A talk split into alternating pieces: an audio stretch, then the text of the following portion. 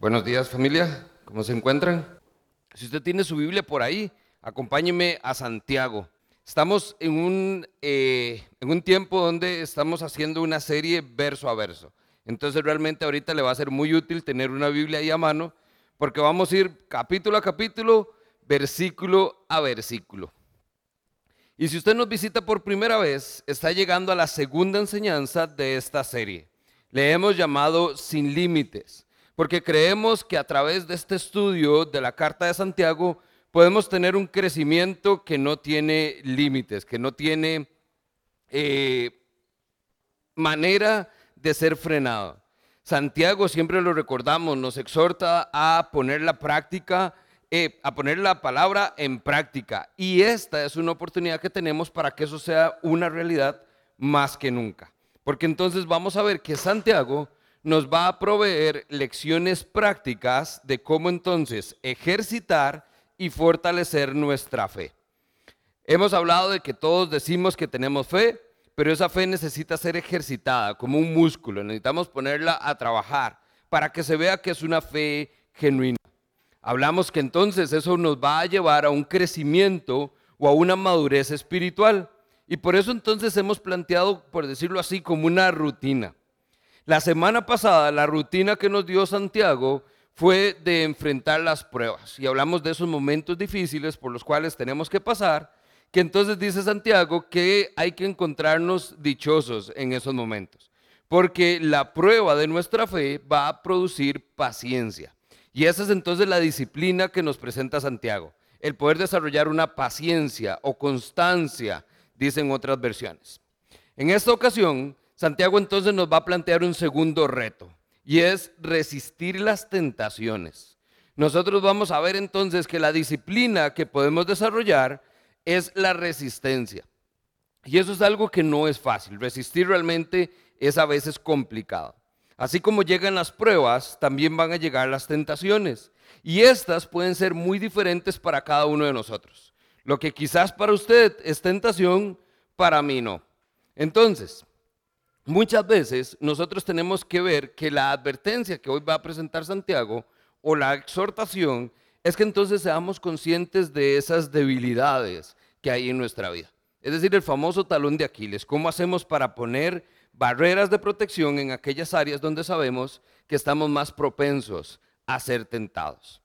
Ayer entonces con el calor que hacía, yo les decía, en el corre-corre que teníamos, vengo yo y estoy sudando, entonces ¿qué es lo que me imagino? Una latita de Coca-Cola bien fría, así escarchadita, y eso que hasta donde uno hace el tss, usted hasta que se siente así ya donde va. Eso es entonces una tentación. De vez en cuando hacemos comida y me dice mi esposa, pasa por una coquita. Yo sé que no tengo que tomar coca. Padezco el reflujo y eso me pone fatal, pero entonces ya con la coca en la mesa, no hay nada que hacer. Porque por más que haya fresquito natural, un arroz con pollo con fresquito o Coca-Cola, pues la inclinación no lo logro. Es muy fácil sucumbir a la tentación. Si la coca no está, ni la tomo. Pero estando en la mesa, no hay nada que hacer, me voy de bruces. En otros casos, quizás su tentación sea más bien el chocolate, un dulcito, esos chocolates de leche combinado que usted dice se lo come, y hay unos que tienen como un juguito, una, eh, como una jaleita adentro, y usted dice, qué rico. Hay otros que quizás entonces la tentación si sea en el área sexual. Hay otros que quizás su tentación está más bien por el tema de trabajo. Hay otros que tengan tentación con el tema de la glotonería. Y entonces esas comilonas que a veces ofrecemos para celebrar en familia y es más bien una oportunidad para que otros pequen.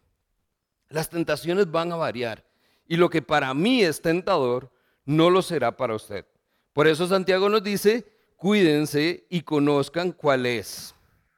Ahora, una de las cosas puntuales que Santiago nos va a poner es que entonces la tentación no viene de Dios.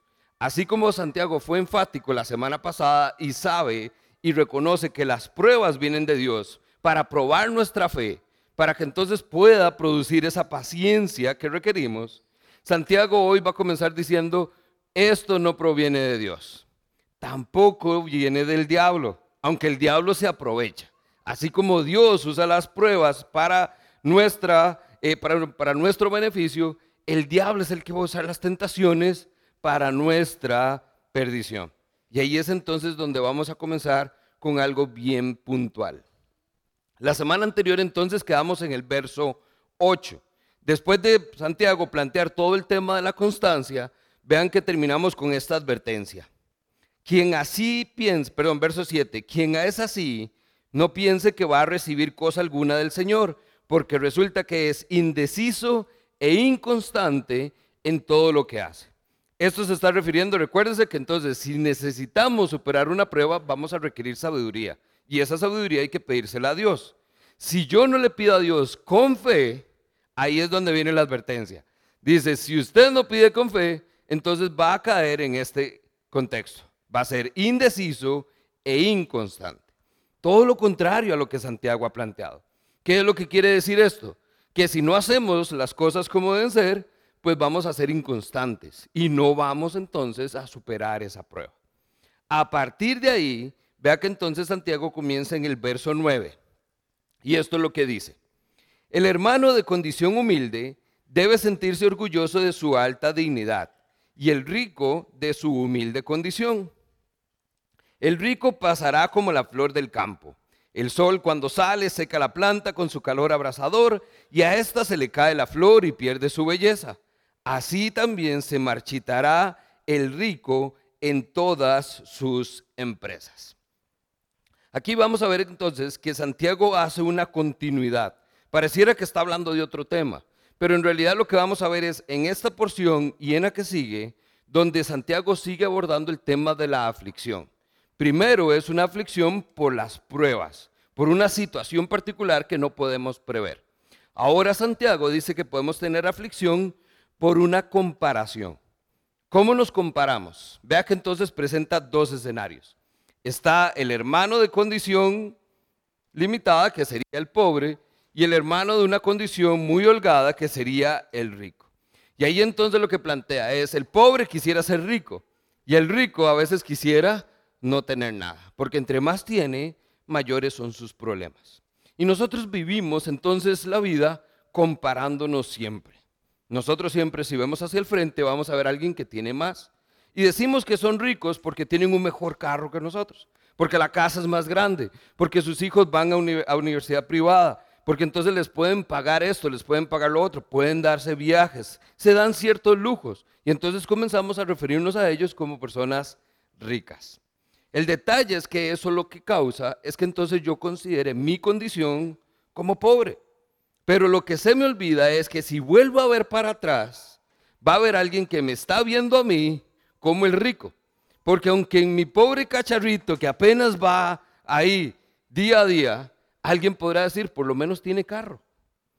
Yo que me quejo del trabajo y quisiera tener ese trabajo de gerente ganando un montón de plata, hay alguien que entonces va a ver y me dice, pero por lo menos tiene trabajo. Y ya entonces me ve como rico.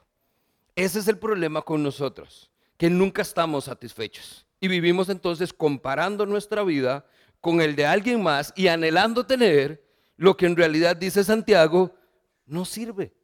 Porque entonces todo lo que el rico tiene le va a pasar la de la flor.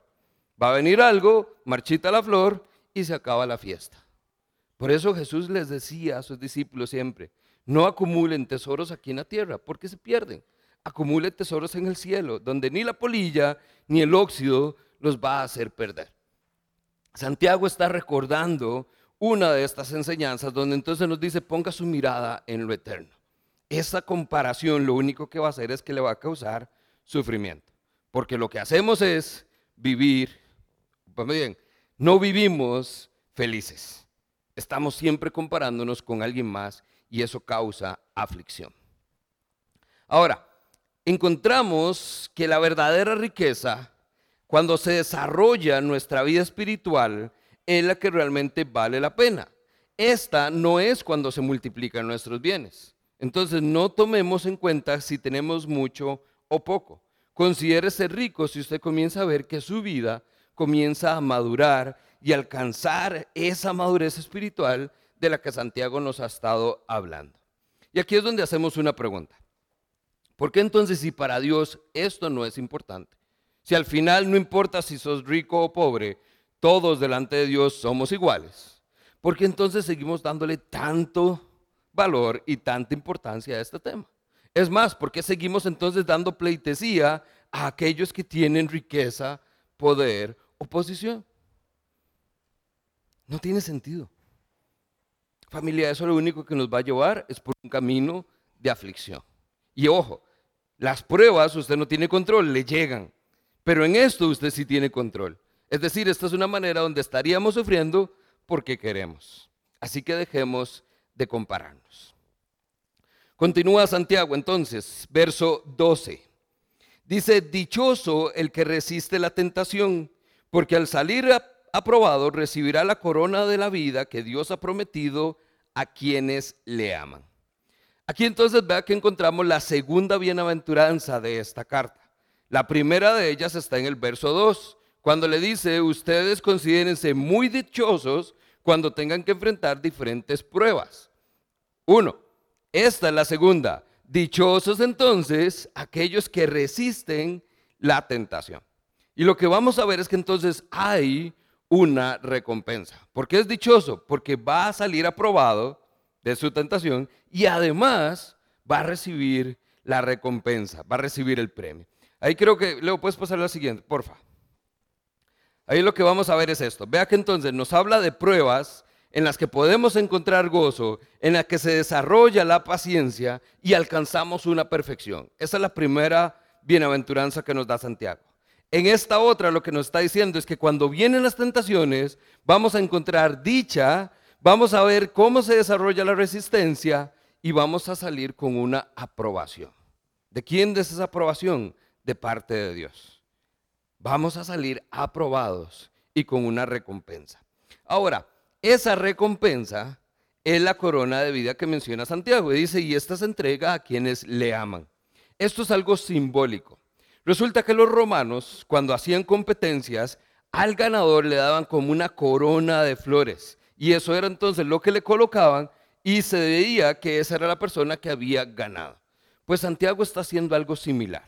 En el caso de nosotros los creyentes, ¿cuál es esa corona de vida? La vida eterna. Ese es el premio. Esa es la razón por la cual estamos haciendo todo esto. Queremos salir aprobados porque si salimos aprobados obtendremos la vida eterna. Ahora, lo que sucede es que muchos de nosotros decimos, eh, a mí no me interesa el premio. Y entonces comenzamos a quedarnos a mitad de camino. Nos conformamos con segundos, terceros lugares. Ahora es un mundo donde parece que le dan medalla a todo mundo que nadie se sienta mal, participan todos, ¿qué importa si gane? Lo importante es competir. No, en una competencia, Pablo dice, hay un ganador, hay alguien que llega y a ese se le reconoce. Pues de la misma manera en nuestra vida espiritual, aquellos que entonces comienzan a desarrollar esa resistencia en las tentaciones, dice Santiago que entonces va a recibir el premio que le corresponde. Pero ¿qué pasa entonces con los demás? Si usted no aprueba, usted reprueba. Y si reprueba, usted no solo no tiene el premio, sino que entonces lo que se va a dar cuenta es que no va a crecer. Recuerden que estamos hablando de crecimiento, de madurez. Nos quedamos estancados. Entonces, no es que, ay, qué lástima, no gané el primer lugar. Es que me estoy perdiendo de todos los beneficios que vienen con haber participado, ganado y alcanzado el premio. Me quedo estancado y no hay crecimiento y no hay madurez. Dice entonces Santiago, verso 13. Esta es la exhortación y aquí viene una advertencia fuerte. Dice verso 13, que nadie al ser tentado diga, es Dios que me tenta, porque Dios no puede ser tentado por el mal, ni tampoco tienta a él a nadie. Todo lo contrario, cada uno es tentado cuando sus propios malos deseos lo arrastran y los seducen. Vean que entonces aquí vamos a ver algunas cositas. Número uno, esta advertencia lo que nos dice es que nadie al ser tentado diga, fue Dios. Uno, no es culpa de Dios. La tentación por la cual usted está pasando o a la cual usted se enfrenta no es del Señor. Esto es producto o tiene su origen en otro lugar. Dios va a aprovechar la tentación, pero no es Él el quien la manda. Santiago en la primera parte nos dice, Dios sí es quien envía la prueba. En este caso, la tentación no es Dios quien la envía. ¿Por qué dice Santiago esto? Resulta que nosotros tenemos una tendencia muy frecuente a cuando somos confrontados por nuestra maldad, a echarle la culpa a alguien más. Cuando quedamos en evidencia por nuestra conducta, siempre es culpa de alguien más. En mi caso, con mis dos chicos, el más chiquitillo ha desarrollado una tendencia como esta. Y entonces cuando yo veo, ¿quién dejó este desorden? Y ya grita el otro, Daniel. Y yo, ¿en serio? ¿Solo Daniel? Sí, no fui yo. Donde yo lo agarré y digo, ¿quién hizo esto? Daniel. Y yo, papi, Daniel no está. Solo está él, estamos él y yo. Y entonces donde yo le digo, ¿quién fue? Y entonces ya ahí sí reacciona. Pero su, su parte natural, su momento de confrontación es, no fui yo, fue alguien más. Vean lo interesante, esto se va al Génesis, Génesis 3.12. Resulta que está Adán en el huerto, está desnudo porque ya cometieron pecado. Dios le dice, ¿por qué te ocultas? Es que tuve miedo porque estoy desnudo. ¿Quién te dijo que estás desnudo? Le dice Dios. Y la respuesta es, la mujer que tú me diste me trajo un fruto y lo comí. Ahora la gente entonces dice, es culpa de la mujer. No. ¿De quién está hablando Adán? La mujer que tú me diste. ¿Quién le dio la mujer a, Adán? Dios. Entonces resulta que le echamos la culpa a Dios. Y esa vea, usted se ríe porque sabe que ya lo ha hecho. Dios, es que ¿por qué? ¿Por qué a mí? ¿Por qué en este momento? Familia, no es culpa de Dios. Las pruebas y las tentaciones son muy similares, pero también son muy diferentes, específicamente en su origen. La tentación viene de parte de Satanás. La prueba viene de parte de Dios. Sin embargo, ambas, cuando ya llegan a nosotros, van a producir un efecto que va a salir para nosotros en beneficio. Spurgeon lo pone de esta manera. Satanás es quien tienta, Dios es quien pone a prueba, pero la misma prueba puede ser tanto una tentación como una prueba. Y puede ser una prueba del lado de Dios y una tentación del lado de Satanás. Y nos da el ejemplo de Job. Job sufrió a causa de Satanás y fue para él una tentación. Pero también Job sufrió por parte de Dios a través de Satanás y constituyó una prueba para él, de la cual salió aprobado. Esto es el ejemplo que nos da entonces a nosotros Santiago. Vamos a pasar por tentaciones y vamos a pasar por pruebas. En las pruebas tenemos entonces que ser pacientes, ser constantes para salir entonces, para tener esa resistencia de la cual vamos a hablar un poquito más hoy con las tentaciones, vamos entonces a necesitar resistir esos momentos que vienen que nos van a agarrar como en curva, un poco eh, no preparados. Ahí es entonces donde se nos presenta la lección de hoy. Recuerde que estamos viendo lecciones prácticas para fortalecer y para ejercitar nuestra fe. Si está tomando nota, esta es la de hoy. Nosotros somos responsables de nuestras tentaciones y si las resistimos, saldremos aprobados y tendremos el premio. Es simple. Ahora, ¿por qué es complicado a la vez? Porque la mayoría de nosotros no resistimos la tentación, reprobamos la prueba y no tenemos el premio. ¿De dónde dice Santiago esto? Nótese esa segunda parte, dice el verso 14. Todo lo contrario, no es Dios quien tienta, todo lo contrario son nuestros propios malos deseos los que nos arrastran y nos seducen. Esto es entonces lo que la Reina Valera pone también como concupiscencia. Cuando vamos al diccionario bíblico y encontramos esta palabrita, esto es lo que encontramos como definición. Es un apetito desordenado de placeres deshonestos. Desmoronemos esto un poquitito. ¿Qué es apetito? Es cuando usted tiene hambre. Yo no sé si usted cuando entró le llegó el olor de los picadillitos que tenemos ahí. Y entonces, aunque usted ya vino desayunado, todos vinimos y, qué rico. El olor genera un apetito. ¿El apetito es pecado? No. ¿Está mal que usted sienta hambre por el olor que percibe? No.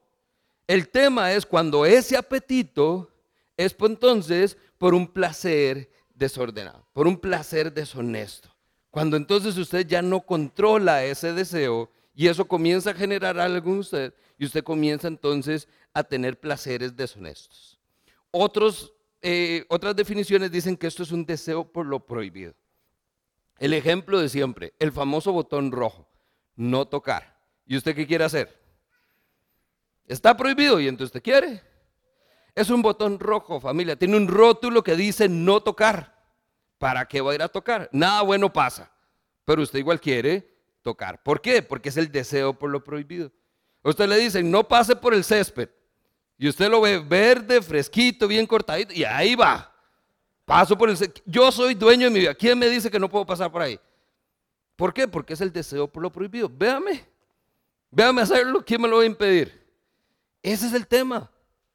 Este es usted y este soy yo. Deseamos, deseamos cosas, queremos cosas que no podemos tener.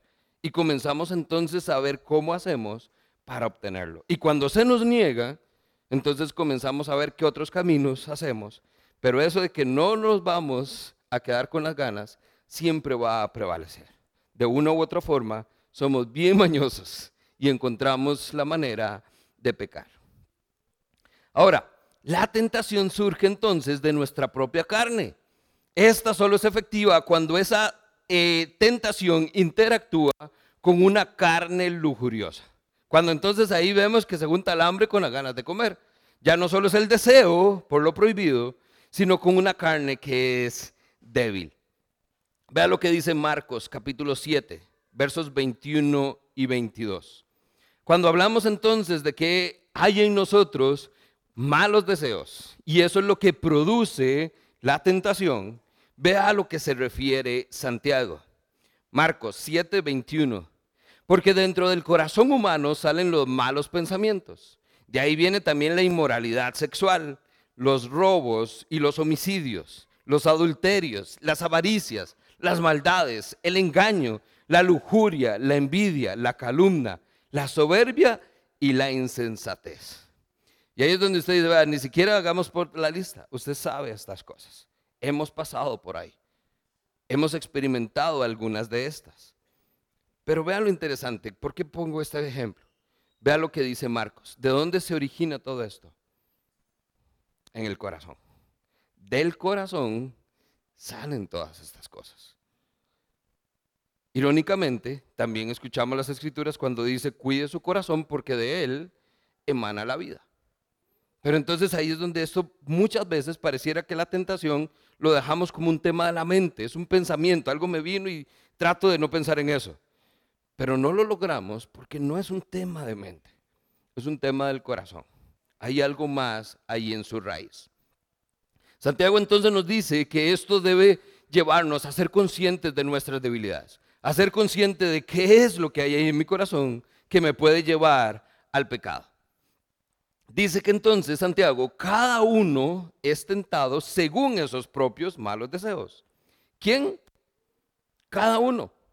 Usted y yo vamos a ser tentados, cada uno por sus propios malos deseos. Volvemos a lo mismo, no necesariamente lo que me tienta a mí le tienta a usted, pero lo que hay en su corazón, lo que hay a su alrededor, va a ser usado para ser tentado. Lo interesante es aquí dice que estos malos deseos nos van a hacer dos cosas. Dice, nos van a arrastrar y nos van a seducir. El arrastrar es sencillo, es cuando usted se deja llevar. El arrastrar es cuando usted se mete al mar, viene aquella ola, lo revuelca y usted terminó lleno de arena en la orilla. Eso es arrastrar. No tenemos el control, hay una fuerza más grande que la que nosotros podemos manejar. Lo otro que es sumamente interesante dice, estos también nos van a seducir. Y lo que me llama la atención es que en el griego, en el vocablo original, ese seducir hace referencia a un término de pesca. Y es específicamente a cuando se pone la carnada en el anzuelo. Si usted tira la, caña o la cuerda con un anzuelo nada más, ¿qué pesca? Nada, porque el pez se acerca y lo que ve es el anzuelo. Y nada. Pero si usted en suelo le pone carnada y usted tira la cuerda o la caña, el pez, ¿qué es lo que ve? La carnada. Y a eso es a lo que se llama seducción. El pez ve la carnada, desea la carnada, come la carnada y termina entonces enganchado en el anzuelo. Ese es el término seducir. Y ahí es donde entonces muchas veces usted y yo terminamos enganchados en un anzuelo. ¿Por qué? Porque vimos la carnada y olvidamos lo que hay detrás de la carnada. Hablamos entonces aquí de ser enganchados, de caer en la trampa o de morder el anzuelo también. Un ejemplo puntual. Segunda de Samuel 11.2. Usted quizás conoce la historia de David.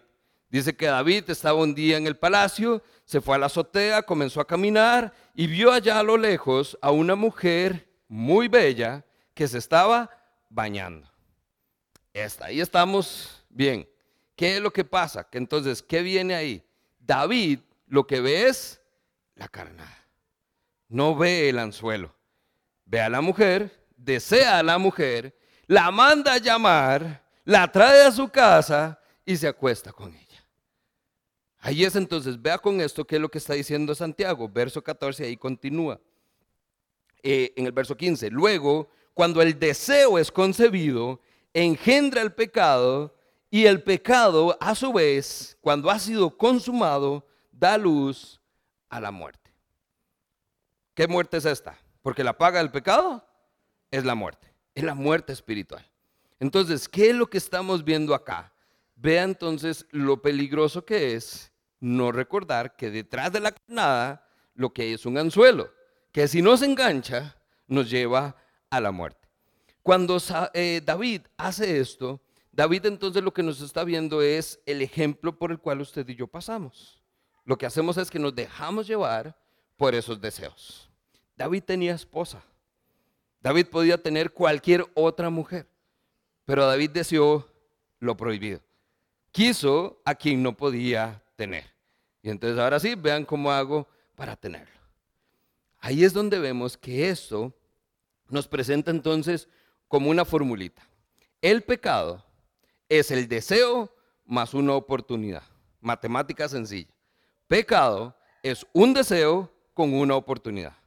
Cuando usted tiene el deseo, volvemos a lo mismo, es el apetito, es el olor, es la parte de los sentidos. Usted puede oler algo, usted puede sentir algo, usted puede ver algo, pero queda allí en el deseo. Pero si a ese deseo usted le pone la oportunidad, se junta el hambre con la ganas de comer. Y ahí es entonces donde dice, y el pecado es engendrado, dice incluso la reina Valera. Vea lo interesante acá, porque es concebido, engendrado. ¿Qué quiere decir? Se produce algo cuando usted junta esas dos. Y lamentablemente no está produciendo nada bueno. Y cuando el pecado es concebido y es engendrado y es consumido, viene la muerte. Nosotros entonces tendemos a menospreciar las consecuencias de esa tentación. Creemos que no van a ser mayores, que no va a pasar a más, que no va a ser tan complicado, que no va a ser tan, tan devastador. Pero lo cierto es que sí lo es. Pareciera que la tentación entonces es un asunto de la mente. Volvemos a lo mismo, es un pensamiento, es un proceso. La consecuencia que viene de esto es devastadora, pero veamos el proceso. Primero, ¿qué es lo que hay? Usted se expone a sus sentidos, usted ve, siente, toca algo, huele algo. Y entonces eso lo que viene es a generar un pensamiento. El pensamiento se va a su corazón y en su corazón usted tiene que tomar una decisión. ¿Tomo o no tomo? ¿Hago o no hago? ¿Cojo o no cojo? ¿Corro o me quedo? ¿Y qué hacemos? Nos quedamos, cogemos, agarramos, olemos, probamos y cuando nos dimos cuenta, estamos consumidos en nuestro propio pecado. Porque entonces ya dejó de ser tentación. Cuando aprovecho esa oportunidad, cuando me voy de bruces por mis deseos prohibidos, entonces ya estoy engendrando el pecado. Y aquí no estamos en el tema de hoy, donde es solamente la tentación. Ya es un tema de pecado. Comienzo a separarme de Dios, se quebranta la comunión y eventualmente las consecuencias es la muerte eterna. En este proceso, nosotros lo que vemos es lo siguiente. Retomo el ejemplo de David. David, ¿qué hizo? Vio a la mujer y dijo, puedo tenerla. No hay mayores consecuencias. Pero hubo consecuencias. La consecuencia inmediata, Betsabé quedó embarazada. La consecuencia a corto plazo. Y entonces resulta que David tiene que ver cómo hace para ocultar ya no un pecado, dos pecados. Y entonces, ¿qué es lo que hace? Manda a matar a Urias. Tres pecados. Y ahí sigue. Consecuencias a mediano plazo y largo plazo. Más adelante entonces, una de las hijas de David, Tamar, vuelve entonces y es abusada sexualmente. Su hijo Absalón muere a causa de qué? Del pecado consumado por su papá. Porque lo que él creyó que no pasaba más y era una vez y ya, resulta que tuvo consecuencias a corto, mediano y largo plazo. La más devastadora.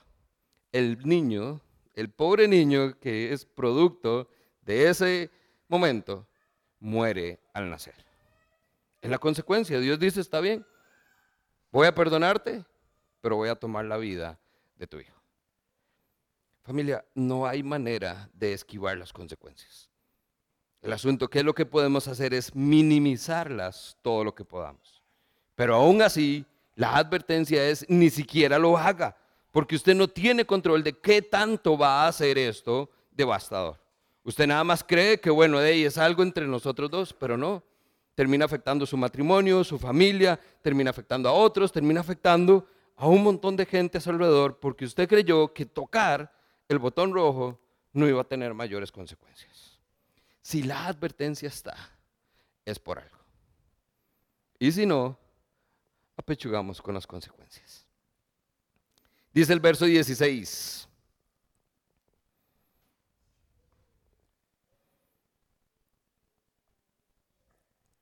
Queridos hermanos, no se engañen. Toda buena dádiva y todo don perfecto descienden de lo alto, donde está el Padre que creó las lumbreras celestes y que no cambia como los astros ni se mueve como las sombras.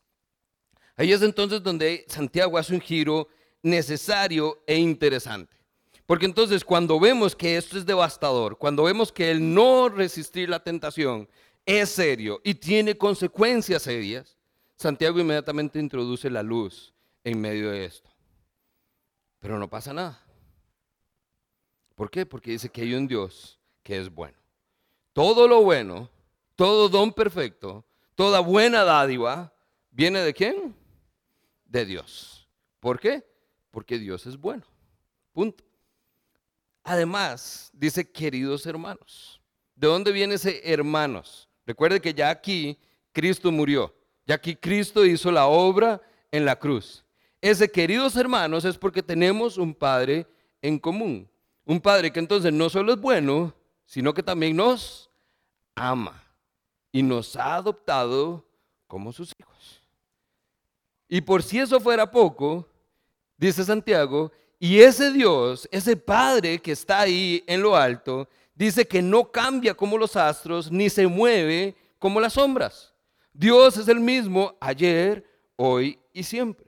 Y si Dios no cambia y es el mismo, quiere decir que Dios ha sido bueno, Dios es bueno y Dios seguirá siendo bueno. De nuevo, aquí pareciera que entonces Santiago de estar hablando de un tema de tentación, está hablando ahora de otra cosa. Y está hablando de la fidelidad y de la bondad de Dios. Pero entonces entendamos por qué. ¿Por qué está esto aquí? Porque entonces el reconocer y recordar la bondad de Dios y la fidelidad de Dios en un momento de tentación es una herramienta para resistir. Porque entonces en el momento en donde yo me veo tentado a hacer lo malo, yo entonces recuerdo que Dios ha sido bueno, que Dios me ama y que Dios tiene un propósito diferente para mí. Y que aunque esté pasando por un momento difícil y un momento de aflicción, tiene un propósito y algo bueno va a venir. Y cuando salga probado en la prueba, voy a tener la recompensa, la corona de vida. Entonces, ese proceso me ayuda a decirle no al pecado y sí a Dios. Es una herramienta para salir aprobada. Primera de Pedro 5:10 nos recuerda, en su bondad Dios los llamó a ustedes para que participen de su gloria eterna por medio de Cristo Jesús. Y entonces, después de que hayan sufrido por un poco tiempo, nuevamente, la tentación, al igual que la prueba, es temporal, es poco tiempo, Él los va a restaurar, sostener, fortalecer y afirmar sobre un fundamento sólido. Quiere decir que entonces el recordar que Dios es bueno, que ha sido fiel y que está ahí con nosotros y que nos ama, nos hace ver que entonces eso es lo eterno, eso es lo que importa, es la riqueza. Y el placer, el deseo que tenemos es temporal. Pero sí, vea que ahí está. Después de que hayan sufrido un poco tiempo. El sufrimiento, la aflicción, el dolor van a estar. No las quitamos. Vea que Santiago es puntual, así que después no diga, es que a mí nadie me dijo. Es un hecho. Son momentos de aflicción. Por eso es que estamos hablando de las maneras en que podemos vivir glorificando a nuestro Dios, vivir para el Señor en esos momentos de aflicción. Ya sea por entonces las pruebas, ya sea por la comparación o ya sea por la tentación. Pero lo que necesitamos primeramente es recordar que Dios es bueno. Verso 18. Santiago es todavía más puntual. Dice, por su propia voluntad nos hizo nacer mediante la palabra de verdad. Subraye eso. Para que fuéramos los primeros y mejores frutos de su creación. La palabra de verdad es la que entonces va a engendrar en nosotros lo opuesto a lo que haría la tentación y es la palabra de vida. Nosotros vamos a ver esto. Jesús, vamos a usar ahora el ejemplo de Jesús. Jesús fue tentado, pero él resistió la tentación. Por eso es que usted dice, ah, pero es que eso era Jesús. No, Jesús resistió la tentación en su humanidad. Y usted puede irse, estudia todos los evangelios y usted se dará cuenta, Jesús ¿qué utilizó para resistir la tentación. Escrito está. Ah, es que usted pudiera, escrito está, escrito está. Jesús sabía que humanamente podía ser entonces víctima de esa tentación. Entonces, ¿a dónde se refugia Jesús? en la palabra, porque sabemos que la palabra tiene vida y es lo contrario entonces a la muerte. Nosotros hemos memorizado muchos versículos, pero pareciera que entonces se nos olvidan en esos momentos. Cuando somos tentados, en quien menos pensamos es en Dios. Y en lo que menos pensamos es en recitar las escrituras para que esa palabra de vida nos aparte del mal. Por eso es que fácilmente sucumbimos ante la tentación. Vea lo que dice Mateo 6:13. Este es en el contexto de el Sermón del Monte. Los discípulos se acercan a Jesús y le dicen, Maestro, enséñanos a orar. Y dentro de la oración famosa que llamamos el Padre Nuestro, dice el verso 13, no permitas que cedamos ante la tentación, sino que nos rescatas del maligno. La traducción en lenguaje actual dice, y cuando vengan las pruebas, no permitas que ellas nos aparten de ti. Señor, no nos dejes caer en tentación, mas líbranos del mal. Es parte de la oración. Pero ¿cuántos de nosotros decimos eso? ¿Cuántos de nosotros ahí, teniendo la tentación, experimentando el deseo por lo prohibido, y lo que decimos es, Señor, líbrame del mal? No. Ahí vemos a ver cómo hacemos. Comenzamos a darle mente a ese pensamiento. Dejamos que nuestro corazón comience a sentir lo que no debe sentir pero es sencillo. Mateo 26, 41. Jesús, antes de ser entregado, se lleva a tres de sus discípulos. Le dice, vengan, oren conmigo, manténganse despiertos y oren para que no caigan en tentación. A decir verdad, y esto es casi que frase célebre, el espíritu está dispuesto, pero ustedes se lo saben. Pero ¿cuánto lo ponen en práctica? ¿Se dan cuenta? ¿Por qué? Porque olvidamos esto en los momentos donde más lo necesitamos. Por eso es que ahí es donde dicen, no, es que yo leo la Biblia, ahí es más fácil en el celular. Está bien, pero hay momentos donde esto tiene que estar aquí, a la mano. Es más, eso tiene que estar en mi corazón grabado. Y lo repito como lora. ¿Por qué? Porque la palabra es la que traerá vida la ausencia de la palabra, el alejarme de las escrituras, el no tener mis tiempos en la palabra, en el devocional, es lo que entonces me agarra la tentación desprevenido. El diablo sabe por dónde llega y no tengo herramienta para resistir. Esta es la verdadera herramienta. Vea lo que dice Pablo, 2 Corintios 11:3. Pablo, en es una preocupación genuina.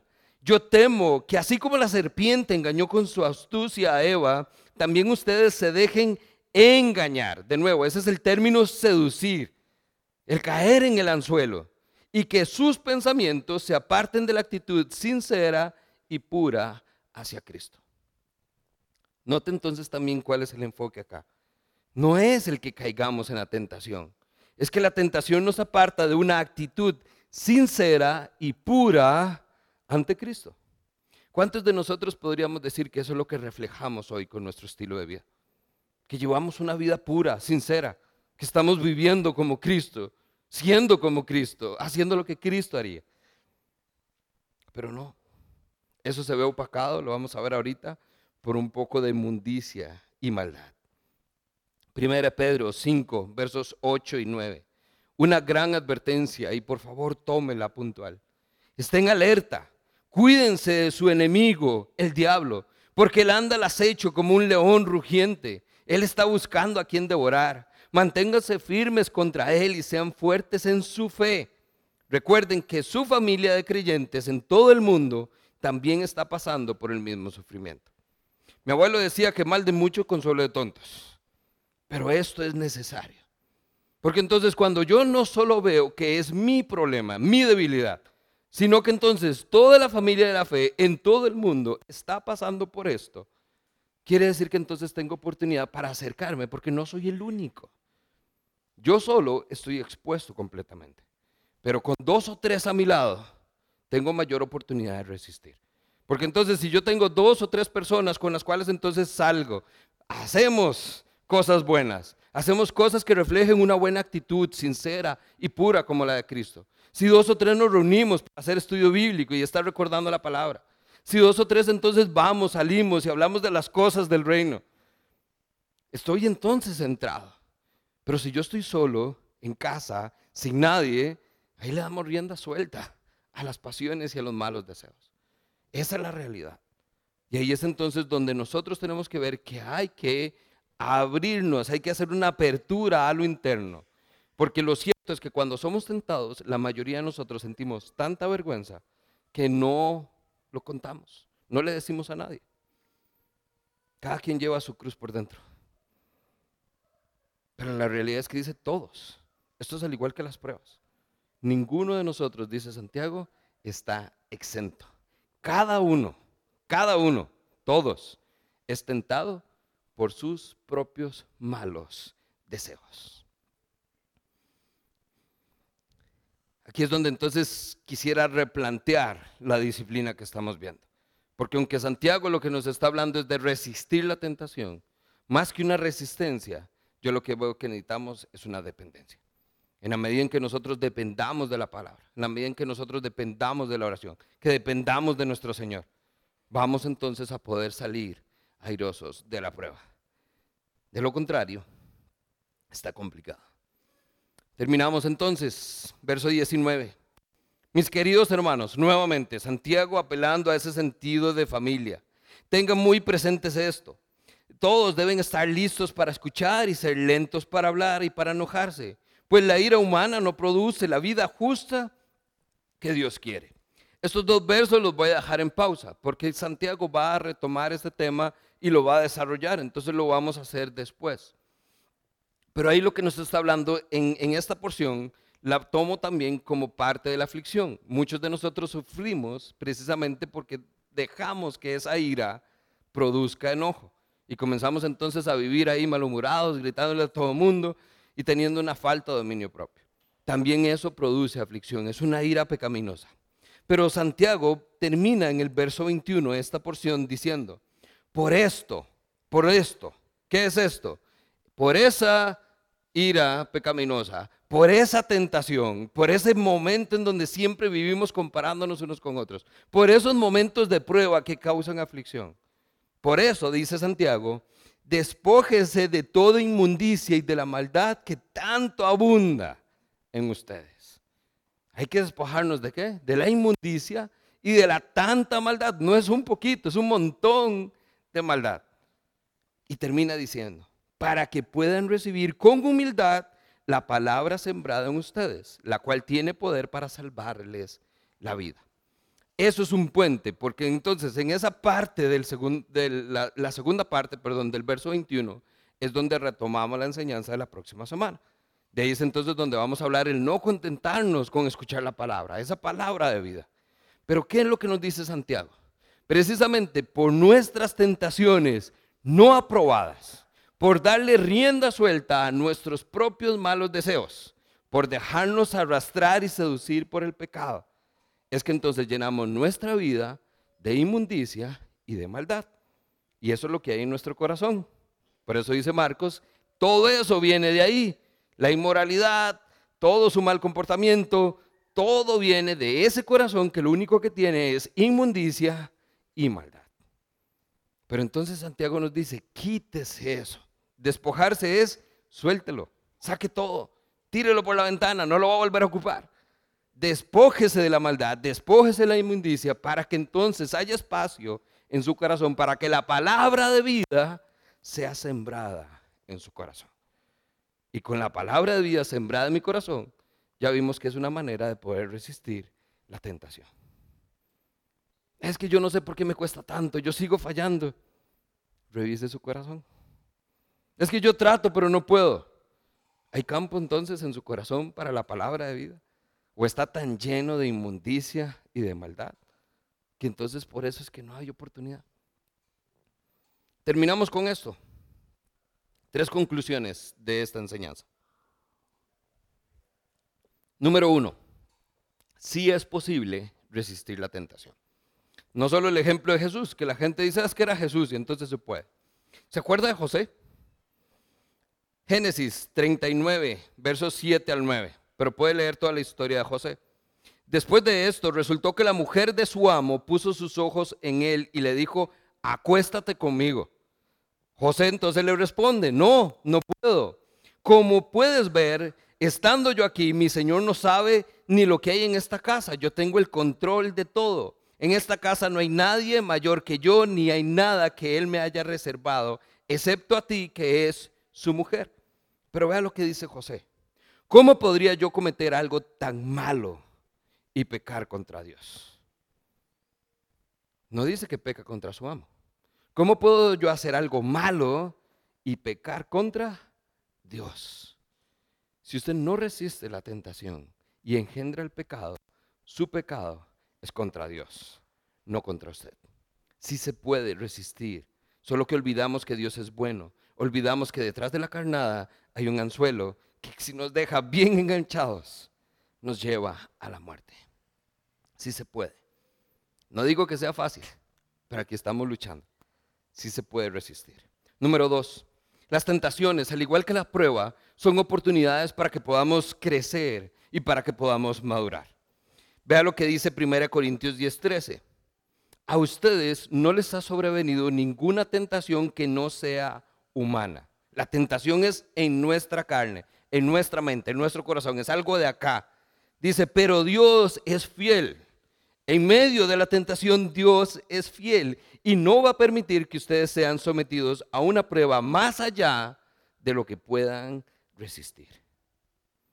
No es más grande la prueba que la resistencia que Dios nos puede dar a través de esto. Dice, y junto con la prueba les dará una salida para que puedan salir de ella. Si caemos, ahí está Dios en medio de nosotros y dándonos una oportunidad para poder salir de ella. Y número tres, si no resistiéramos la tentación, si somos entonces víctimas de nuestros propios malos deseos, si terminamos siendo arrastrados y seducidos y engendrando pecado en nuestra vida. Primera Juan 1.9 nos recuerda, pero si reconocemos ante Dios que hemos pecado, podemos estar seguros que Él, que es justo, nos va a perdonar y nos va a limpiar de toda maldad. ¿Por qué? Porque Dios es bueno. Hoy y siempre. Y eso no va a cambiar.